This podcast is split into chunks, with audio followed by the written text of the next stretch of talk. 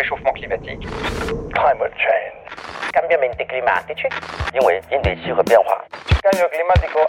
No planet B.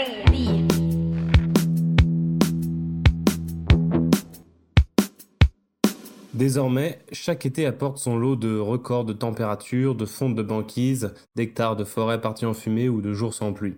Désormais, chaque été, on voit passer des commentaires alarmants sur l'état de la planète, parfois même alarmistes. L'exemple le plus mémorable est sans doute ce tweet de Sandrine Rousseau sur les 60 degrés en Espagne, qui joue avec la confusion entre température au sol et température à 2 mètres.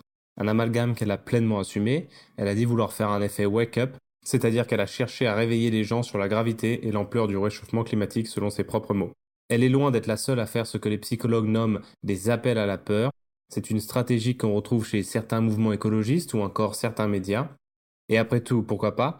Les rapports du GIEC alertent depuis 30 ans et pour quel résultat 2022 a encore été une année record en termes d'émissions de CO2 et 2003 fera sûrement pire. Mais ces discours font débat. Pour certains, ce catastrophisme serait plus contre-productif qu'autre chose, qu'il crée de l'éco-anxiété chez les jeunes ou encore qu'il nourrit le climato-scepticisme.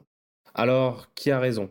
Comment relayer les informations existantes sur le changement climatique? Est-ce que tenir un discours alarmiste permet de conscientiser la situation et in fine avoir un effet bénéfique pour la lutte contre le changement climatique? Ou faut-il au contraire faire preuve d'optimisme pour entraîner l'action? J'ai posé toutes ces questions à Oriane Sarrazin. Elle est maîtresse d'enseignement et de recherche en psychologie sociale et environnementale à l'Université de Lausanne. Faut-il faire peur pour sauver la planète? C'est le thème de ce nouvel épisode d'échange climatique. Bonjour Oriane Sarrazin. Bonjour. Euh, Qu'est-ce que peut bien être la psychologie environnementale? Alors, bah, c'est une, branche très vaste qui euh, étudie comment l'humain interagit avec son environnement. Et une partie de, cette discipline dans laquelle je travaille euh, s'intéresse en particulier aux réactions face au changement climatique. Alors comment l'humain réagit, perçoit le changement climatique, comment motiver les individus euh, à agir plus et euh, à comprendre la gravité du problème. Euh, donc, il y a quelques années, on aurait pu penser euh, un peu naïvement qu'il suffisait d'informer les gens pour qu'ils euh, changent leur comportement ou qu'ils supportent les politiques climatiques. Aujourd'hui, on voit que c'est plus le cas. tout le monde a entendu parler de, changement climatique et pourtant tout le monde n'adapte pas encore son, comportement en cohérence. Qu'est-ce que peut faire justement le champ de la psychologie pour lutter contre le changement climatique? Alors bah ça c'est un, c'est une très vaste question. Je suis contente qu'on ait du temps pour en parler.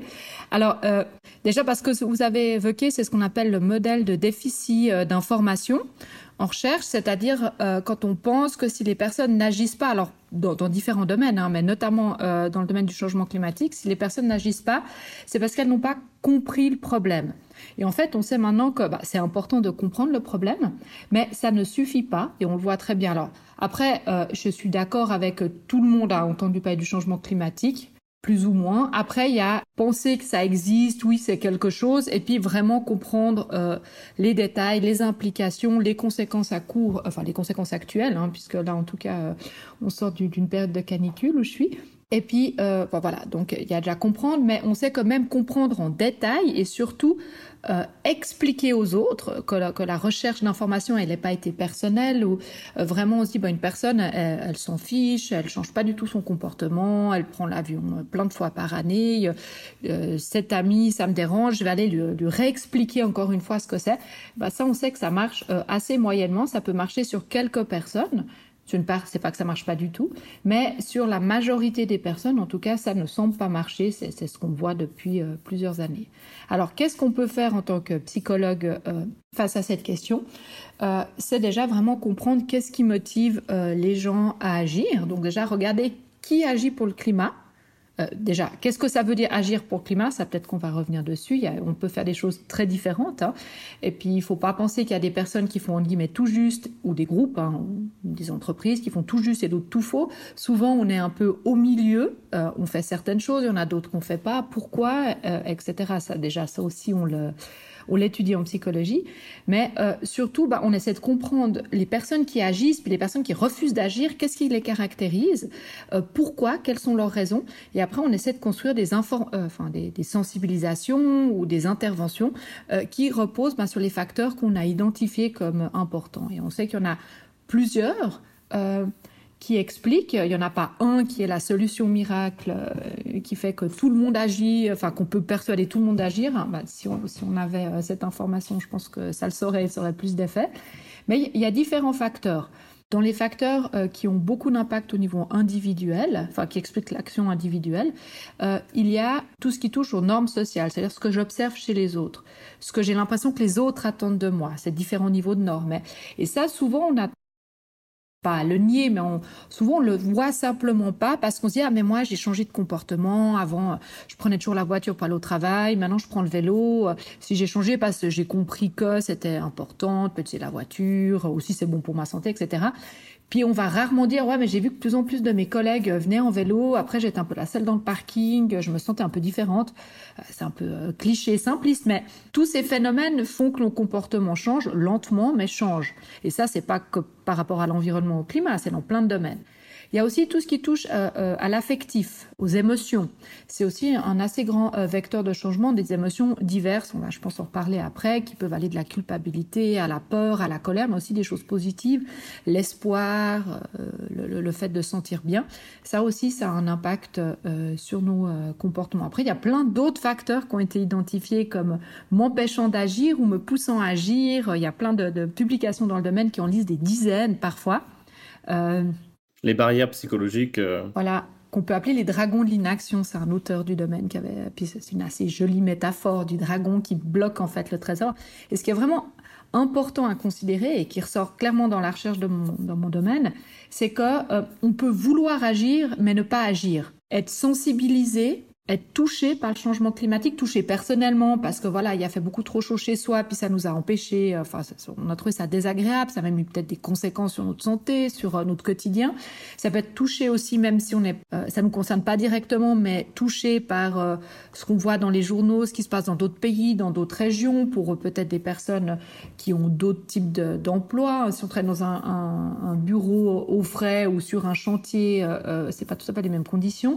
On peut être touché et puis on peut avoir compris le problème, on peut s'être informé, avoir vu un documentaire, euh, avoir euh, lu le rapport du GIEC, euh, si on veut vraiment être dans le détail, et ne pas agir en fonction ou ne pas agir assez. Et c'est ça qui est vraiment intéressant à comprendre, et surtout à distinguer, pas se dire tous les gens qui ont compris et qui sont touchés, puis qui ressentent beaucoup de peur, beaucoup de colère par rapport à ce qui se passe, vont agir. Et là, il y a, toutes ces barrières, et ça, la recherche en psychologie, elle les identifie assez bien. On va, y, revenir abondamment, je pense, euh, euh, un peu plus tard, notamment sous le prisme des émotions. Euh, avant, j'ai encore quelques questions de manière générale. Déjà, je pense qu'il faut évacuer tout de suite le fait que c'est pas parce qu'on étudie la psychologie environnementale qu'on juge que toute la responsabilité du changement climatique repose sur les individus. Complètement. Et puis ça, c'est souvent quelque chose qui est, mal compris. Et puis moi, ça m'a fait beaucoup réfléchir aussi personnellement. Hein comprendre comment l'individu marche, ça ne veut pas dire que c'est l'individu dans son quotidien qui doit sauver le monde. Euh, il y a une publication, euh, peut-être que euh, ça peut être mis après en, annexe ou autre, hein, que, je trouve super intéressante avec un schéma que je, je vais mimer parce que j'ai pas de schéma là. C'est on voit l'individu dans son quotidien avec ses petits gestes, ce qu'on appelle les éco-gestes, recycler, prendre le vélo, etc. Puis après, il y a le cercle de ses connaissances, les, les proches, la famille. Après, il y a où on travaille, euh, les associations où on est. Après, il y a vraiment le système de décision euh, politique autour, de décision publique, le fait de changer une politique publique. Et puis, le plus grand cercle, c'est vraiment tout ce qui est au niveau symbolique, culturel, c'est quoi réussir socialement? Est-ce que c'est avoir une grosse voiture, aller en vacances aux Seychelles, euh, etc. Euh, ça, c'est voilà, un peu des clichés, mais il y a vraiment tout ce qu'on se raconte comme histoire collective depuis des décennies, depuis des siècles. C'est quoi un bon repas? Est-ce que c'est un repas euh, qui a de la viande? Est-ce qu'il y a un repas qui a pas de viande? C'est aussi quelque chose de convivial, de sympa. Et ça, c'est le cercle le plus large. Et puis, euh, ce, ce, que dit ce groupe d'auteurs et d'autrices, c'est que plus on impacte un, cercle large, plus on a d'effets. Et ça, c'est vrai. Si on change une loi et puis on oblige tout le monde à avoir un budget carbone et puis prendre que X fois euh, l'avion sur 10 ans, et puis si on le prend 5 fois une année après, c'est fini, je, donne des chiffres au hasard, hein, bah, on a beaucoup plus d'impact que si on essaie de convaincre des gens personnellement de réduire euh, leur voyage en avion. Par contre, pourquoi c'est intéressant d'avoir un point de vue de psychologie? Parce que tous ces cercles sont composés de quoi? Bah, D'humains. Et c'est ça qui est intéressant, et c'est pour ça que moi j'étudie euh, enfin moi et plein d'autres collègues, hein, on étudie la question du climat, mais du point de vue de la psychologie sociale, c'est ma discipline de base. C'est vraiment l'individu dans le groupe et comment le groupe influence l'individu, mais l'individu influence les groupes. Parce que finalement, qui euh, va voter une politique, enfin voter et tenter de mettre en œuvre une politique publique pour le climat? Ce sont des politiciens et politiciennes qui sont élus par des personnes, et dans les cas des démocraties, et ces personnes, ben, elles ont aussi leur opinion, etc. Donc c'est ça que c'est important de comprendre l'individu. Par contre, réduire la solution à l'individu ou le problème à l'individu, moi des fois ça me ça me questionne beaucoup de, voir des publications, des, interventions. On dit oui, mais le cerveau humain, il est, ça a été tellement vite, il a toujours d'anciens réflexes, etc. Il, y a l'évolution, c'est ce qu'on appelle la psychologie évolutionniste, hein, que, des choses qu'on fait encore maintenant sont le résultat euh, de l'évolution. Il y a une part qui est vraie. Hein. Par contre, l'humain a un cerveau super efficace et capable de réfléchir, d'avoir des métacognitions, de réfléchir sur son fonctionnement. Donc l'humain est capable de bouger et réduire ça à notre cerveau qui n'évolue pas, c'est un peu se donner des excuses. Mais il y a une part de vrai là-dedans. C'est vrai, on est beaucoup plus attiré par la récompense que par la punition. Euh, la peur est un mécanisme de fuite, etc. C'est des choses qui sont héritées. Donc il y a une part mais réduire à ça et réduire surtout, bah voilà, c'est notre cerveau, euh, de toute façon, un peu on est grillé parce qu'il va jamais comprendre. Non, on a compris qu'il y a un problème.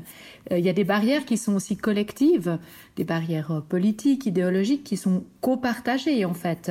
on est Enfin, si on se dit que, bah, j'ai pris l'exemple de la viande parce qu'on sait que, l'empreinte carbone, notamment du bœuf, elle est, elle assez affolante quand même par rapport à un steak végétal. On n'a pas un, un, gène qui nous dit que le, le bon steak de bœuf c'est chouette. C'est quelque chose qu'on construit entre nous. Et c'est pour ça qu'en tant que psychologue, comprendre comment les choses se construisent en groupe, c'est aussi important. Enfin, je ne veux pas faire un, un, une compétition, mais il faut ces différents points de vue, comme il faut des personnes qui étudient les politiques publiques en tant que telles, qu'il faut des anthropologues, des sociologues, des économistes, etc. Mais euh, effectivement, c'était merci pour la question parce que souvent, ben, euh, on nous réduit en fait à euh, des gens qui indé... le terme qu'on utilise, c'est individualiser la responsabilité. Et puis ça, c'est pas parce qu'on est psychologue qu'on le fait. On peut le faire, mais on ne on le fait pas systématiquement. Ouais, c'est pas le but en tout cas de, cet épisode. Et je pense que la référence à la psychologie évolutive, peut-être que vous y référence à un bouquin qui s'appelle Le bug humain et dont on a déjà parlé dans ce podcast avec Jean-Michel Huppé. Quelles influences euh, ont nos affects sur notre comportement et nos opinions de manière générale? Les émotions, de manière générale, c'est quelque chose qui, qui peut nous pousser ou, ou nous empêcher d'agir. D'ailleurs, euh, voilà, suis de, si, je reprends mes vieux cours de latin que j'ai fait il y a très très longtemps, euh, euh, émotion, ça vient du, verbe latin qui est bouger. Euh, euh tout ce qui est motion, en fait, c'est aller de l'avant, ou aller en arrière, c'est faire quelque chose. Donc, on sait que l'émotion fait bouger. Dans le cadre du climat, c'est un gros débat et euh, la question sous-jacente, est-ce qu'on doit faire peur finalement pour agir? Il y a une, climatologue suisse qui a été interrogée à la radio, elle est assez connue, elle s'appelle euh, euh, c'est la professeure Rebette, et elle, elle, expliquait ça dans une émission parce que bah voilà, nous on sort vraiment d'une semaine très très chaude en Suisse, totalement anormale. On a eu un dôme de chaleur sur la Suisse. Ah oui, vous l'avez vu. Je pense qu'il s'est pas limité à la Suisse, mais j'ai plutôt regardé la météo suisse. Euh, je sais qu'il y en a eu à d'autres endroits en Europe cet été. Nous, nous, on était moins touchés en Suisse. Et là, on a eu quand même des tempêtes, enfin, plus des records de chaleur, etc. Et puis, il y avait une, euh, cette climatologue qui disait, mais nous, on n'est pas alarmiste. On dit juste les choses. Et puis, après, la question, c'est, déjà, il y a une question un peu qui va au-delà de mon domaine, euh, qui est plutôt même presque éthique. Est-ce que, en fait, dire ce qui va se passer probablement, même si c'est compliqué les modèles et tout, ce qui va se passer si on continue à brûler des énergies fossiles comme maintenant, est-ce que c'est alarmiste, est-ce que c'est faire peur? Ou est-ce que c'est dire la vérité? Ça, c'est déjà une, première question.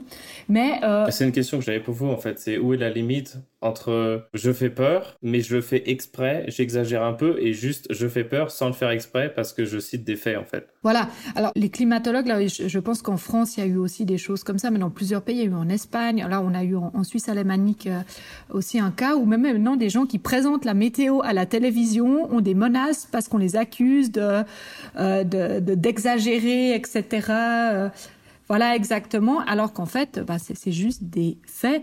Et euh, bah, là, en tout cas la grande majorité, euh, j'ai peu, enfin j'ai jamais vu de contre-exemple de personnes qui travaillent directement sur le climat, la météo, toutes les sciences liées, parce que le climat c'est pas une science en tant que telle, hein, disent simplement les résultats de leurs recherches.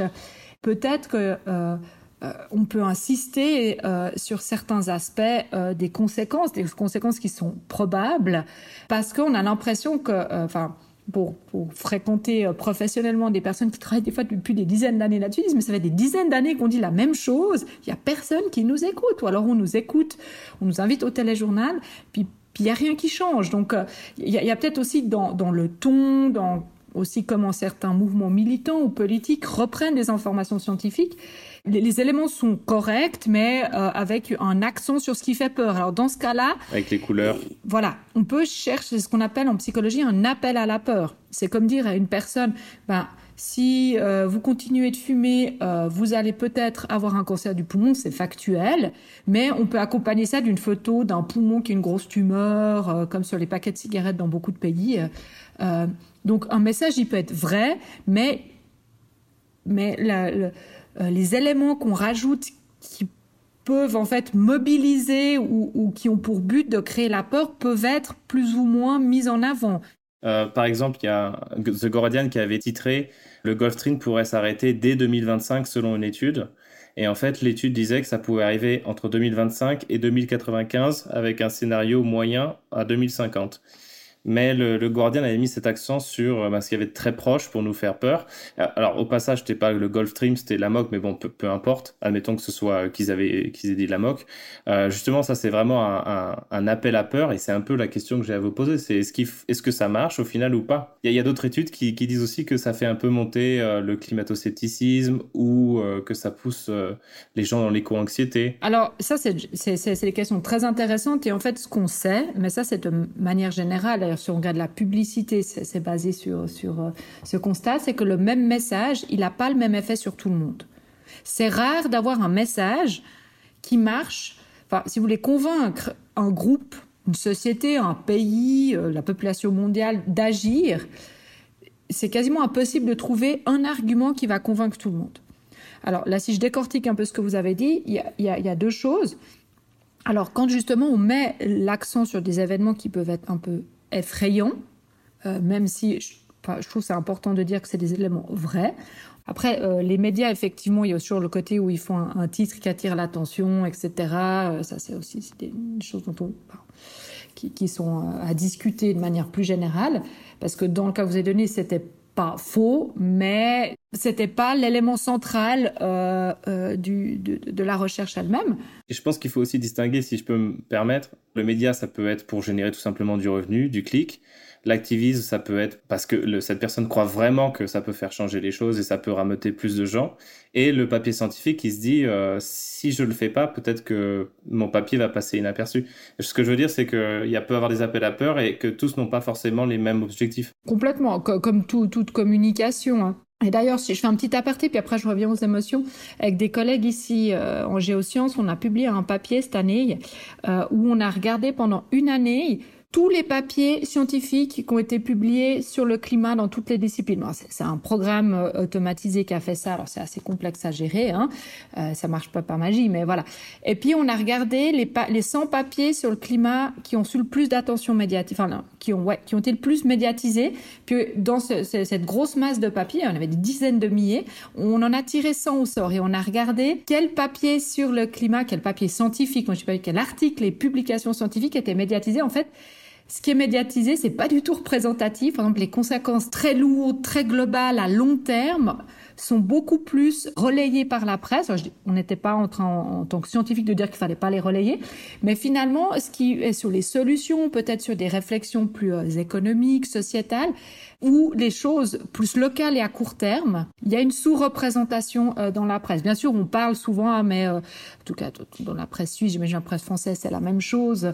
Euh, il pourrait avoir des citrons dans les Alpes en 2000 XY. Enfin, on parle quand même de choses locales, hein, mais ces, grands papiers, justement, le Gulf Stream peut s'arrêter, il y aura le, glacier qui est au pôle sud peut s'effondrer, qui sont des choses totalement vraies, puis petit peu flippantes quand on, quand on y pense, un peu beaucoup même. Il y a une surreprésentation. Alors déjà, voilà. Donc les informations qui potentiellement peuvent faire Vraiment, quand on lit ça, on se dit non, mais non, mais on, on, va où? On va droit dans le mur. Elles sont surreprésentées, même si elles sont correctes. Après, il y a aussi le titre qui est choisi, euh, les images, chaque fois un peu de fin, fin du monde, euh, etc. Après, euh, est-ce que ça marche? Alors, c'est une très grande question qui est beaucoup, beaucoup débattue en psychologie. Il y a beaucoup d'études là-dessus. Hein. Et la réponse. juste une question, ouais. juste avant, parce que ça, enfin, on va y passer, mais juste pourquoi euh, pourquoi ce biais-là dans, dans, dans, dans, les médias à relayer euh, ce qui est un peu flippant? Alors, on n'a pas de réponse formelle parce qu'on n'est pas journaliste, mais on a pu en discuter avec des journalistes, ce qui est aussi intéressant. Alors, euh, pour différentes raisons, parce que déjà, euh, et puis chaque journal a sa propre, enfin chaque journaliste a peut-être sa propre raison, etc. Puis il y a des choses différentes qui expliquent. Une explication, c'est aussi on, se représente plus les sciences comme les sciences dures que des, les sciences humaines, sociales, etc. D'ailleurs, quand je dis je suis scientifique, les personnes me disent mais t'es pas scientifique, tu fais de la recherche en psychologie, bah je suis comme scientifique. Et puis il y a aussi le côté que quand on parle des, enfin quand on alors ça c'est pour un certain type de publication, euh, de dire bah voilà il y a des scientifiques qui montrent que les glaciers vont disparaître. En Suisse c'est un grand sujet les, les glaciers qui disparaissent. J'imagine les arbres françaises aussi. Euh, les glaciers vont disparaître en temps en temps. Bah c'est un fait, c'est comme ça. Par contre si on dit bah effectivement pour y arriver il faut diminuer tout ça le pétrole, puis qu'est-ce qu'on doit faire? Ben il faut arrêter la vente de voitures essence, faut aussi, faut aussi, faut ça. Ben les journaux au plus, ont, et puis les, les, médias de manière générale ont peur d'être attaqués en disant mais vous politisez la question. Et ça, c'est un retour informel qu'on a eu. Alors, je dis pas que c'est une explication qui explique tout, euh, mais je pense qu'il y a aussi, euh, parce qu'il y a les faits, il y a les faits sur le changement climatique, sur ses conséquences physiques, et il y a comment on va arriver à empêcher ça. Et puis ça, ben, la question, les gens disent, oui, mais vous faites de la politique. Mais en fait, non, si on est en train de dire que euh, parce qu'on brûle X millions, milliards de barils de pétrole par année, c'est le problème. Donc, qu'est-ce qu'il faut? Faut arrêter de le brûler. Ben, voilà. Et les gens disent, oui, mais là, c'est plutôt euh, des arguments politiques et tout. Le problème est scientifique et les solutions sont politiques. Et donc, on, en fait, on prête le flanc à, à parler des solutions, quoi. Alors, ayant dit tout ça, est-ce qu'il faut faire peur pour sauver la planète? Alors, oui et non. C'est la réponse qui sort de la recherche. On sait que pour agir pour le climat, il faut quand même être inquiet. Ce qu'on appelle l'inquiétude, se sentir concerné, mais donc il faut quand même un peu de peur. Pour les personnes qui, qui changent leur comportement pour des raisons climatiques, donc la quasi-totalité des cas, on a une forme d'inquiétude. On se dit non mais là, il faut faire quelque chose. On peut une inquiétude générale pour ses proches, mais, mais j'ai des enfants, mais qu'est-ce qu'on leur laisse comme planète, etc. Donc il faut une forme d'inquiétude. Mais trop de peur, ça peut aussi paralyser. Et ce qui est très important, c'est que l'inquiétude, elle doit être couplée en fait avec un sentiment que nous on appelle d'efficacité. En gros, j'ai l'impression que ce que je fais, ça sert à quelque chose. Parce que si on a peur mais qu'on a l'impression qu'on est impuissant, qu'on n'a aucun contrôle sur la situation, généralement, on va arrêter son comportement. Et puis après, on va rentrer dans des... Soit, la peur devient, euh, enfin, peut entraîner des pathologies. Hein. L'éco-anxiété n'est pas une pathologie psychologique, hein, mais elle peut entraîner des pathologies, des dysfonctionnements du sommeil, du sommeil de l'humeur, de l'appétit, plein de choses. Ou alors, ben, on minimise sa peur. En cette façon, je peux rien faire euh, enfin, j'utilise des techniques qui peuvent être totalement inconscientes pour ne plus ressentir cette peur. Ça peut être minimisé de dire oui, il y a ce problème, mais il y en a plein d'autres aussi. Euh, oui, il y a ce problème, mais euh, je suis sûre que de toute façon c'est pas moi, pas mon niveau que je peux faire quelque chose. Je suis sûre que d'autres personnes vont agir, que les politiques vont prendre les bonnes décisions à un moment. Ce qui est assez ironique, ce sont que les personnes qui disent ouais mais moi je peux rien faire, c'est aux politiques de prendre les décisions. C'est aussi souvent les personnes que quand il y a un changement politique où on restreint, où on demande de changer les comportements qui s'opposent. Donc, euh, enfin voilà, ça peut être euh, conscient ou pas, ou c'est une manière de se dédouaner qui est qui est une stratégie voulue ou qui peut être voilà. Mais ce qui est important, c'est que vraiment on a l'impression que ce qu'on fait sert à quelque chose. Qu'est-ce que veut dire servir à quelque chose? C'est dur à définir aussi parce que en toute objectivité, en tant qu'une personne, moi, si je réfléchis à mon propre comportement, c'est une mini goutte euh, dans un océan.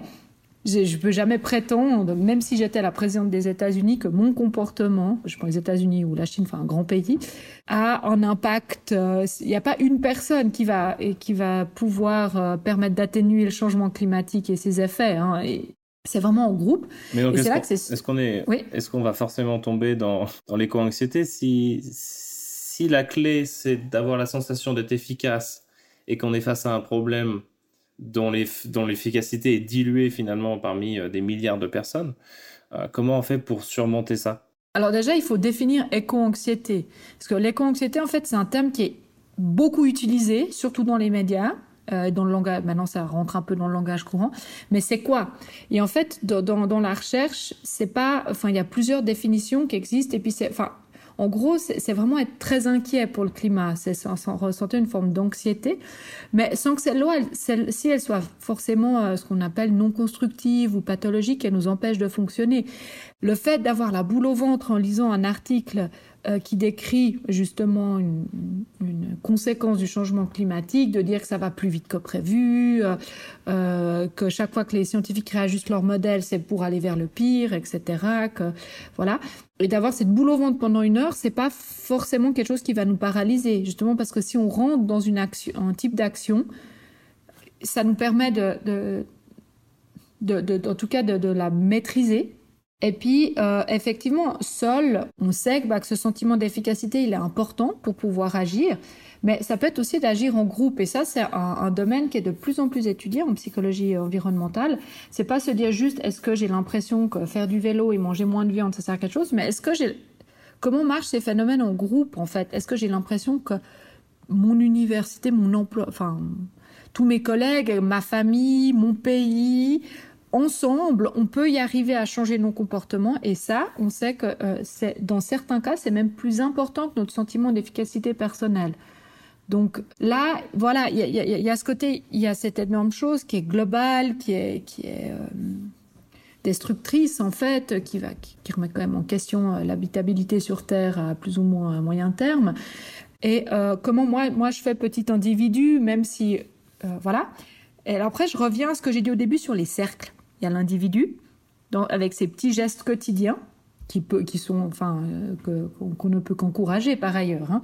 Puis après, bah, il y a l'individu dans différents rôles. On se dit, bah, peut-être qu'en fait, ce qui va faire que je gère cette boule au ventre que j'ai quand je lis ces publications sur le climat, c'est m'engager dans une association politique, euh, m'engager. euh, Peut-être de se dire, euh, ben avant je travaillais dans un autre domaine, maintenant je vais travailler, enfin je vais mettre mon énergie professionnelle dans le domaine, c'est faire un podcast euh, peut-être euh, pour essayer de diffuser des informations dessus. Enfin, il y a plein de moyens de le faire.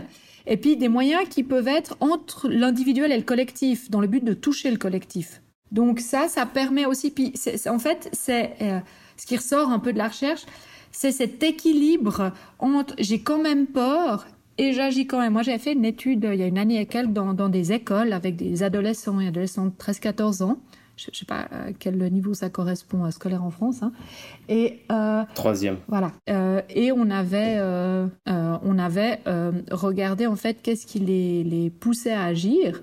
Euh, dans des, c'était dans plusieurs écoles et puis ils faisaient des, projets sur la durabilité puis voilà puis on a fait passer des questionnaires puis on a vu en fait les gens qui avaient enfin ces jeunes qui avaient vraiment envie de s'engager euh, c'était les personnes qui étaient inquiètes mais qui se sentaient efficaces et on l'a vraiment retrouvé. Donc c'est pas parce que je suis inquiète que je me sens pas efficace, mais c'est plutôt deux facteurs. Et on a besoin des deux pour agir. Puis après, en tant que psychologue, ce qu'on sait, c'est pas notre efficacité réelle, parce que dans ce cas-là, enfin, euh, tout le monde agirait de la même manière pour le climat, c'est-à-dire tout le monde ferait rien. Il y a des personnes qui disent ouais, mais bon, euh, c'est quand même plus agréable d'aller à tel endroit en avion qu'en train, mais je vais quand même prendre mon train. Euh, même si je sais que finalement un vol ça changera pas le destin du monde, puis une autre personne bah vas-y alors, pff, un, un vol ça change pas le destin du monde, allez je prends mon avion. Donc on voit ce qui compte c'est vraiment pourquoi on le fait. Il y a un facteur après qui est très important c'est l'habitude au niveau vraiment du fonctionnement individuel avec les cotels qu'on a énumérés au début, que c'est pas un individu, enfin, faut pas, tout faire porter aux individus, mais on sait que, bah voilà, la peur, l'efficacité, c'est quelque chose qui peut nous faire changer de comportement, puis après, on arrive à maintenir notre comportement parce qu'on est dans une habitude, et on sait que euh, l'habitude, c'est un, vraiment un, gros, gros frein, en fait, euh, au changement. Hmm. ça peut un peu rebuter, je sais pas moi, de cuisiner sans viande ou ou de ne de, de, pas aller à la destination favorite, mais un peu plus près. Mais une fois qu'on l'a fait, en fait, ça devient, euh, ça devient possible dans notre, dans notre projection, en fait. Et donc après, on peut le refaire plus facilement. Complètement. Et puis, on sait que c'est très coûteux pour notre système humain. Les habitudes, en fait, elles, nous servent à économiser de l'énergie mentale. Imaginons si chaque fois qu'on avait... Euh, euh, c'est tout, toute l'information stéréotypique, alors qui enfin, euh, nous, ce qu'on appelle l'information stéréotypique, c'est ni négatif ni positif, mais c'est juste l'information simplifiée dans notre euh, cerveau qui peut avoir des conséquences délétères en termes de, notamment de discrimination. C'est un autre champ de la psychologie sociale, mais on, fait les choses de manière, on, enregistre nos comportements, parce qu'en fait, si chaque fois on devait réévaluer toute notre séquence de comportement, mais notre cerveau, il exploserait. Et puis en fait, des fois, on a aussi besoin d'un changement d'habitude. Et puis il y a des, psychologues qui travaillent là-dessus, disant, mais si on veut que les gens au niveau individuel changent leur comportement, il faut aussi profiter de moments où les habitudes, elles sont de toute façon cassées. Bah, si on a des enfants, on peut se dire, bon ben voilà, la rentrée scolaire, qu'on est un peu en plein dans ces temps, la rentrée scolaire, c'est l'occasion de se dire, allez, cette année, je pose plus les enfants en voiture à l'école. Par exemple, typiquement, une rentrée scolaire, c'est l'occasion de se dire, ben, Maintenant, j'arrête de réfléchir juste à ma famille, mais mon fonctionnement. Hop, je réfléchis collectif. Et puis, bah, mettre ça en, cours, en place en cours d'année, ça fait pas trop sens. Hop, je vais faire ça à la rentrée. Enfin, c'est ces ruptures euh, dans notre quotidien, les changements. On, on dit pas, maintenant que j'ai déménagé, allez, Maintenant, c'est nouvelle maison, nouvel appart, allez, je cuisine sans viande. Alors que ça n'a aucun lien, on pourrait très bien arrêter de manger de la viande, mais souvent, quand on change, on, veut donner des bonnes résolutions. On tient, on ne contient pas. Et voilà. Donc ça, c'est un petit aparté habitude. Puis, je reviens au deuxième point sur les émotions. Le premier, c'est est-ce que ça marche? Donc la réponse, c'est oui, partiellement, mais il faut que la personne ait l'impression qu'elle peut faire quelque chose. Et deuxièmement, ça va marcher sur les gens déjà sensibilisés ou avec au moins un niveau de... Si une personne est en train de nier le changement climatique, essayer de lui faire peur, ça ne va rien changer. Ça, c'est derrière la recherche qui le montre. Pire, ça va la conforter dans euh, ses euh, croyances. Donc, souvent, en fait, une personne va... voilà, moi, moi j'ai pas de, de, de c'est pas, c'est pas issu d'une, d'une publication scientifique, c'est plutôt mon, par ma profession, par mes intérêts. Je, côtoie beaucoup de gens qui, qui sont impliqués euh, pour le climat d'une manière ou d'une autre. Et souvent, quand les gens me racontent leur parcours de vie, il y a souvent, bah avant, euh, j'y pensais plus ou moins, puis tout d'un coup, il y a eu cette conférence, cet événement. Euh, euh ou alors le cumul, j'ai suivi un cours et puis après il y a mon voisin qui m'a dit que, puis mes amis ont commencé à changer ça dans le comportement. Puis une fois, en fait, j'ai vraiment modifié mon comportement, puis j'ai décidé de, faire euh, totalement différemment. Euh, et donc, il y, a un peu, moi j'appelle ça un peu une sorte de réveil. Puis quand on a eu ce réveil, on a envie de faire la même chose aux autres, puis dire, mais tu vois, moi j'ai compris quoi. Et puis en fait, ça marche pas du tout, ou pas très bien. Et euh, ça, c'est aussi beaucoup lié justement au fait que ce qui nous a convaincus, c'était peut-être parce qu'on avait déjà une sorte de préparation je, dis ça comme ça. C'est un cumul. Voilà, on avait déjà eu des infos, on était déjà quelqu'un qui était sensible, euh, qui était sensible à certains types d'informations. Et puis, ben, c'est le cumul. Puis un jour, tout d'un coup, on s'est dit, non, mais là, on va droit dans le mur. Il faut que j'agisse. Allez hop.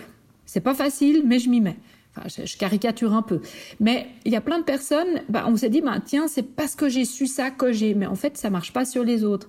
Et c'est là que c'est, qu'il faut agir comme on fait en marketing, en fait. Je sais pas si c'est la meilleure analogie que je prends, mais c'est que réfléchir, et moi, je travaille beaucoup comme ça dans mes recherches par segmentation. Il faut réfléchir. Bah, il y a les gens qui sont convaincus, mais où les opportunités ne sont pas favorables. Je veux prendre les transports publics. Il y en a pas où j'habite j'ai envie de cuisiner sans viande, mais euh, la personne avec qui je ou les personnes avec qui je vive, ça va être compliqué, donc je baste. Enfin voilà, il y a, toutes ces opportunités qui permettent pas à l'attitude de se transformer en comportement. Puis il y a les groupes où les gens, ils s'en fichent. Je caricature, mais les gens qui sont très peu sensibilisés, on peut leur dire tout ce qu'on veut. Les personnes, elles ont pas envie de changer de comportement. Comment est-ce que je peux les convaincre? Et c'est ça qu'il faut réfléchir. Et typiquement, les messages de peur ou basé en tout cas sur les connaissances scientifiques, de dire regardez, c'est vraiment grave, vous n'avez pas compris, ça marche pas. ou très peu. D'accord. Mais alors, quand on est une personne publique comme, euh, je sais pas, un politicien qui a, qui a accès à une grande audience, euh, qui parle sur les plateaux TV ou un média, euh, un média très publié, etc., on peut pas forcément personnaliser toujours les messages. Donc, quand on voit qu'en France, le climato-scepticisme est au mieux stable, voire peut-être qu'il augmente un petit peu, quand on voit aussi qu'en France, les, les, les, personnes sont un peu plus angoissées qu'ailleurs, que, que, chez nos voisins, euh, on se dit que peut-être que quand on a une audience large, euh, peut-être qu'on pourrait essayer autre chose que la peur, parce que finalement, on voit que ça clive de plus en plus aussi la, société, non? Effectivement, quand on n'a qu'un seul message, euh, ce qui est important, c'est quand, moi, ce que je disais, c'est quand on fait des, sensibilisations à petite échelle. Si on veut, la sensibilisation, ça peut être, être le repas de Noël avec sa famille qui est pas trop intéressée par la thématique. Ben, je vais peut-être pas utiliser le même discours que si je vais face à une association militante. Voilà. C'était, mais effectivement, quand c'est à large audience, c'est pas facile. Et à mon avis, en tout cas de, ce que je retire de la recherche, et ce qu'on avait argumenté avec ses collègues, où on avait regardé aussi quel était le relais qui était fait dans les médias, il faut de l'information factuelle qui, entre guillemets, fait peur. Mais il faut pas que ça. Il faut l'accompagner. Un article, il peut être, ou un reportage, un documentaire, euh, il peut être euh, clairement avec ce genre d'informations et d'autres types d'informations. C'est ça qui est important. Ou euh, faire un numéro spécial, etc. Après, il y a aussi quelque chose à prendre en compte quand on parle des médias, etc. C'est que euh, ça, ça a été démontré par la recherche de manière générale et dans le cas du changement climatique. Moi, j'ai l'impression que euh, le média d'information principal où je vis, qui est le, le, service public, donc gratuit, si je vais sur le site, j'ai l'impression qu'il parle que du changement climatique. Mais parce que je m'intéresse à fond à la question et je clique sur chaque article disponible pour voir, parce que justement c'est très grand public, puis ça m'intrigue. Moi, ça m'intéresse. Mais une personne qui n'est pas du tout intéressée, elle a peut-être pas du tout vu, sans parler des algorithmes qui nous présentent ce qu'on veut bien voir, ça c'est encore autre chose, hein. mais simplement même la même information factuelle, eh ben, on ne voit pas la même chose. Donc déjà, les gens qui ne s'intéressent pas au changement climatique ou qui pour différentes raisons ne veulent pas le voir. Des fois aussi on veut pas le voir parce que ça nous fait peur, comme on avait dit avant. Donc je préfère pas y penser et puis hop, mon cerveau il voit autre chose comment faire en sorte que ces personnes, déjà, elles, aillent à l'information. Et c'est là que c'est intéressant aussi quand on parle des sources atypiques. Si une personne, euh, par exemple, une personne qui est dans un parti politique, où on s'attend pas forcément euh, à beaucoup d'actions climatiques, c'est dit non mais bon, sur ce point-là, il faut qu'on agisse. C'est en fait tout le monde va en souffrir, des gens de tous bords, etc. Après, bien sûr, il peut y avoir des stratégies de récupération politique en, période de campagne notamment. On évacue tout ça. On dirait que dans un monde idéal, la personne elle est sincère. Euh, ben ça peut toucher un public parce qu'en fait, un message, quand je vous parle, il y a ce que je vous dis, mais à qui je suis, qui je suis en tant que personne, ce que je représente, ma fonction, etc. Et quand, si le même message, mot pour mot, vous est délivré par une personne avec qui vous pouvez vous identifier, ou quelqu'un que, dès qu'elle apparaît, vous dites, oulala, là là, cette personne, qu'est-ce qu'elle va encore me dire, le même message n'a pas le même impact. C'est ce qu'on appelle le traitement central de l'information, ça veut dire l'information qui nous est fournie, et la voie périphérique, c'est tout ce qui est autour. Ça peut être le contexte, c'est la, la source du message, mais ça peut être aussi le moment où le message est reçu, etc. Et euh, ça, c'est vraiment intéressant de se dire que euh, peut-être aussi des fois, il faudrait varier les sources d'information, parce que si c'est une personne euh, qu'on perçoit comme, enfin une personne qui est scientifique, mais qu'on perçoit comme militante, on va dire non, mais cette personne, de toute façon, pas son contenu scientifique qu'elle est en train de nous donner, c'est le fait qu'elle est engagée, etc.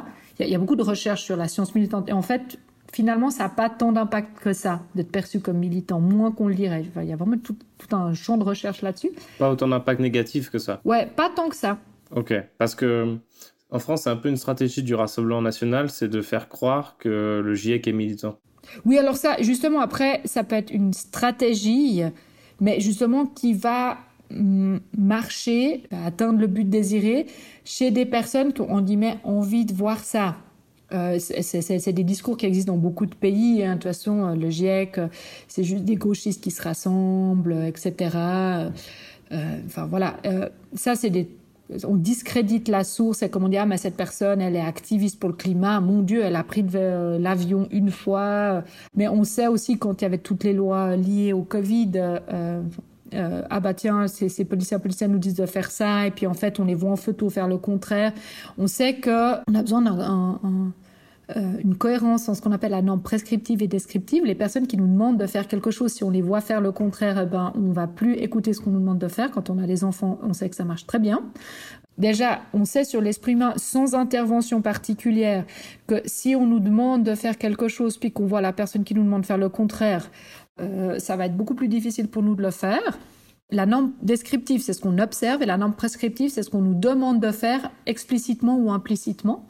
Mais en plus, bien sûr, c'est utilisé euh, dans les stratégies de communication pour discréditer la source du message et pour que son message, comme je disais avant, qu'on aille dans un traitement périphérique de l'information, c'est-à-dire, oui, non, mais lui, il nous parle de ses degrés de réchauffement, puis en même temps, il fait tout pour que ça se réchauffe, euh, je vais pas écouter ce qu'il me dit. Alors que là, une personne qu'on a perçue comme crédible, elle nous donne exactement le même message, il va peut-être avoir... Le... Alors c'est pour ça que c'est important, ça serait important dans un monde idéal, euh, qui est hors de toute réalité politique, de jeu de pouvoir, etc., que les messages, pour qu'on agisse pour le climat, viennent de tout le monde, de sources très différentes, et pas de sources, en fait, qu'on catégorise ou qui se font catégoriser euh, euh, par d'autres groupes. Mais on sait que c'est pas le cas. Et puis après, il y a aussi euh, bah, en, politique ce qui est donné dans les programmes politiques, ce qui est réellement fait, etc. Mais bon, ça, c'est pas mon domaine de compétence. Et puis voilà. Mais euh, idéalement, dans un monde de communication sur le climat, si on veut convaincre euh, des personnes peu ou pas du tout convaincues, il faudrait aussi que les personnes puissent s'identifier à la source du message. Il y a aussi, euh, c'est une recherche qui avait été faite en Australie de, mettre en avant aussi des co-bénéfices, par exemple communautaires, communautaires, c'est-à-dire pour les gens proches de nous. Parce que si on dit euh, faites quelque chose pour le climat, euh, finalement, moi si je, j'essaie vraiment que mon comportement émette une tonne et demie de carbone par année, je fais tout, tout, tout, tout pour. C'est-à-dire chaque geste est pensé, euh, etc. Il euh, n'y a jamais aucun écart. Je fais ça, mais même si tout le monde fait ça, on va pas voir euh, les bénéfices avant pas mal de temps. Donc finalement, il y a quand même une, notion qui transcende le soi, c'est ce qu'on dit en psychologie, et qui est plutôt universaliste. Si je fais ça, c'est parce que je suis inquiète, donc je reviens à la peur, mais je suis inquiète pourquoi? Pour les générations futures, pour les autres espèces. je suis en train de détruire, en train de détruire un nombre incroyable euh, d'espèces euh, végétales, animales. Je le fais pour les régions du monde qui sont plus touchées, qui ont moins de ressources pour s'adapter etc. Donc il y a vraiment cette notion universaliste. Le futur, les autres espèces, les autres régions du monde. Même si bien sûr tout le monde est touché. Donc aussi, euh, les personnes qui ne sont qui, qui ont plutôt euh, des motivations profondes, qui ont une orientation vers le soi, vers ce qui touche nos bénéfices personnels ou des gens proches, bah, des messages de type universaliste, regardez, euh, en 2100, ça va être la gabegie sur tête. Si on n'a pas cette, euh, cette perception universaliste, on peut, euh, euh, alors que le message, il va nous passer très haut. Après, ce qui est intéressant, c'est que des personnes peuvent être peu universalistes de manière générale, mais sans que ça soit de la culpabilisation ou autre aussi, c'est montré exploitativement si on pense vraiment aussi à des enfants qu'on connaît. Si on écrit une lettre un enfant dans le futur. On imagine un enfant qu'on connaît maintenant, notre neveu, notre nièce, n'importe qui, puis on écrit, puis on dit regarde-moi ce que je fais maintenant pour ton futur. Ça, c'est des choses. il faut voir comment c'est fait, parce que ça peut être très culpabilisant aussi. Hein. Mais euh, voilà, aussi activer le fait que c'est pas juste quelque chose d'un peu, euh, voilà. Et puis activer aussi que c'est pour fait pour tout le monde. Euh, c'est pas, euh, c'est pas, je change mon comportement euh, puis ça va bénéficier euh, aux gens que j'aime, que je respecte, etc. Mais je le fais pour tout le monde. Et il y a vraiment cette notion d'interdépendance où, en fait, euh, sur Terre, on est tous liés d'une manière ou d'une autre, et puis nos comportements collectifs remet en question notre futur. Mais ça, c'est pas facile, puis c'est vite très compliqué, très philosophique. C'est pas quelque chose qu'on arrive à mettre dans un panneau dans la rue, quoi.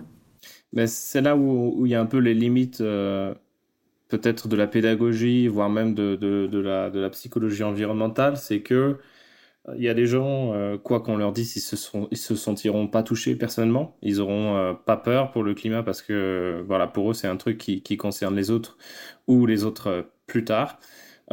et du coup, à ce moment-là, c'est un peu, il y a, plus trop de ressorts dans, dans, les sciences sociales qui restent et il reste plus qu'à contraindre par par les lois, malheureusement, ou par le, ou par le prix.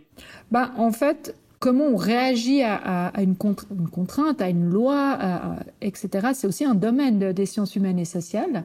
Et c'est là que... Euh, euh, bah, moi, j'ai parlé de sensibilisation. Dans l'idée, on convainc l'individu. Mais je travaille aussi beaucoup sur la notion d'acceptabilité. Comment on fait, en gros, passer la pilule? Et ça, c'est aussi complètement euh, des mécanismes psychologiques individuels et collectifs. On sait que, bah voilà, euh, c'est pas parce qu'une loi, une règle, n'importe quoi qui, contraint le comportement d'une manière ou d'une autre, qu'elle va être respectée et que ça va pas provoquer un tollé, puis elle va même pas enfin dans le pire des cas, ça provoque un énorme tollé et puis euh, elle peut pas s'appliquer. Ou alors, euh, il y a des personnes qui essaient de tricher avec. Là, dans les universités, en tout cas dans la mienne, un des grands sujets de discussion, c'est qu'il faut qu'on arrête de prendre l'avion, euh, pour aller donner une conférence de 12 minutes à New York. Enfin, voilà. Et puis en même temps, on dit ah, on est super durable. Les classements ont montré qu'on l'était pas trop, en fait. Euh, et puis au bout d'un moment, bah, il y a des règles, mais si quelqu'un veut se payer son billet avec son salaire privé puis pas être remboursé, euh, bah, voilà, euh, c'est possible. Si une personne elle a un salaire élevé, euh, professeur à notre université, puis elle veut se payer son propre billet d'avion, bah, personne va, va l'en empêcher. Enfin, on peut pas physiquement. Donc, comment on fait en sorte que les gens respectent les règles, les acceptent et que ben, si un niveau d'acceptation atteint, ben, on passe peut-être encore quelque chose de plus strict si nécessaire, etc. Et ça, c'est quelque chose sur lequel je travaille beaucoup aussi. Euh, il y a quand même aussi un apport substantiel euh, des, sciences sociales humaines et ça dépend dans quel paradigme en fait on se trouve. Est-ce qu'on se trouve dans un paradigme de sensibilisation où on se dit que c'est à l'individu de changer son comportement ou est-ce qu'on est dans un, paradigme d'acceptabilité euh, de nouvelles règles qui sont nécessaires pour le vivre ensemble? Après, voilà, un peu des deux. Il faut de tout et puis surtout une sensibilisation préalable permet d'accepter plus facilement une règle plus tard. Donc moi, j'aime pas dire ah il faut faire que de la sensibilisation ou, il faut juste des règles puis que les gens ils les acceptent et qu'on trouve des moyens de les faire accepter. Il faut les deux. Et on voit quand même, euh, moi je suis scientifique, je sais lire des rapports, de comprendre des chiffres. On voit euh, que on diminue pas assez euh, nos émissions de carbone et en particulier notre consommation d'énergie fossile de manière collective. Donc juste avec les chiffres qu'on a sous les yeux, j'ai de la peine à imaginer qu'avec la sensibilisation, uniquement on va y arriver. Mais il faut les deux. Et c'est, un cercle, en fait, sensibiliser pour faire accepter, etc. Ouais. Il y a un mot qu'on n'a pas prononcé euh, dans cette interview encore, c'est le mot espoir. Certains euh, donc euh, voilà fustigent les discours de la peur, caractérisés de catastrophistes. Euh, et mettent euh, en exergue, euh, en revanche, des émotions comme l'espoir. Qu'est-ce que vous, vous en pensez? Alors oui, et puis, on a aussi beaucoup parlé de la peur, mais on n'a pas parlé, exemple, de la tristesse ou de la colère. Souvent, les gens ne ressentent pas une seule émotion envers le climat. C'est un mélange d'émotions et qu'une qui peut prédominer. On sait que la colère, c'est aussi un, vecteur de mouvement. D'ailleurs, la colère, c'est une émotion qui sort. La tristesse, c'est quelque chose qui rentre en nous et qui peut inhiber l'action mais qui peut aussi la motiver. L'espoir, je pense qu'il est euh, nécessaire. C'est, euh, je reviens à cette notion d'efficacité, c'est l'espoir que nos actes vont avoir. Euh, voilà, l'espoir. Mais en même temps, s'il y a de l'espoir sans peur, ça veut dire ah oui non mais je suis sûr et j'ai bon espoir que l'humanité va s'en sortir, mais je fais rien pour. Et je pense qu'il faut rien faire pour. Est-ce que c'est vraiment de l'espoir? Il y avait un chercheur suisse aussi qui s'appelle Tobias Broch qui a fait une conférence et qui parlait d'espoir passif. Donc c'est ce que vous disiez, euh, si tout va bien, voilà pourquoi j'arrêterai de, prendre l'avion, pourquoi je ferai quelque chose, on va s'en sortir. Et l'espoir actif, euh, et donc euh, l'espoir actif se penchait sur vraiment insuffler, donc comme vous disiez, l'efficacité de ses actions. Et il y avait trois volets, lui, je sais pas, peut-être que peut-être que vous pourrez nous en parler, mais il y avait donc sa propre efficacité en fait mais aussi euh, avoir le sentiment que les politiques, euh, les politiciens, je veux dire, euh, écouteront son, peuple et que les mesures mises en place seront aussi efficaces et que ce ne seront pas des, mesures contre, contre-productives. Ouais, exactement. Et c'est bien ces différents niveaux Et aussi, bien sûr, euh, ce qui est mis en avant, des fois dans, les cours de recherche, les, termes sont pas les mêmes. Mais là, on voit aussi la confiance en les élites. Les élites, qu'elles soient le rectorat de notre université, la direction de notre entreprise, euh, nos élites politiques, etc. Donc, euh, euh, la, cette notion d'espoir, de confiance, en fait, entre les, personnes qui prennent les décisions, elle, elle est primordiale. Et c'est là qu'on voit que, que ces différents niveaux, ils sont souvent interreliés moi en tant que personne, les personnes qui me dirigent, la collectivité, les personnes qui me ressemblent si on agit ensemble. Et euh, euh, cette notion d'espoir, elle est effectivement euh, centrale. Euh, parce que si on se dit que de toute façon ça sert à rien et que foutu pour foutu, euh, enfin voilà, autant tout brûler euh, littéralement. Hein. Peut-être une dernière, petite dernière question sur les questions comme ça de, de, de sciences sociales. Oui. Euh, j'ai vu passer sur Twitter ou même, euh, même dans, dans, dans, la vraie vie. Hein. Tout le monde a toujours un avis très tranché sur, euh, sur la question, genre c'est important de faire peur. Il faut, voilà, Sandrine Rousseau qui disait il faut un effet wake-up. Après, en réponse, les gens qui disent mais non, arrêtez, la peur ça paralyse, ça clive, etc. Et en fait, j'ai remarqué que personne appuyait, enfin, personne ou presque appuyait leurs propos par des tes papiers scientifiques. Est-ce que vous n'êtes pas un peu frustré de voir que tout le monde a un avis euh, sur votre, euh, sur votre métier? Alors, oui, des fois c'est un peu surprenant et puis après c'est totalement humain parce que finalement les psychologues, bah, comme les sociologues, comme les anthropologues, on est spécialistes du comportement humain. Donc, mais nous-mêmes sommes des humains. Donc, ça paraît logique qu'on pense qu'on se connaît puis qu'on connaît les gens comme nous, enfin qu'on connaît les gens.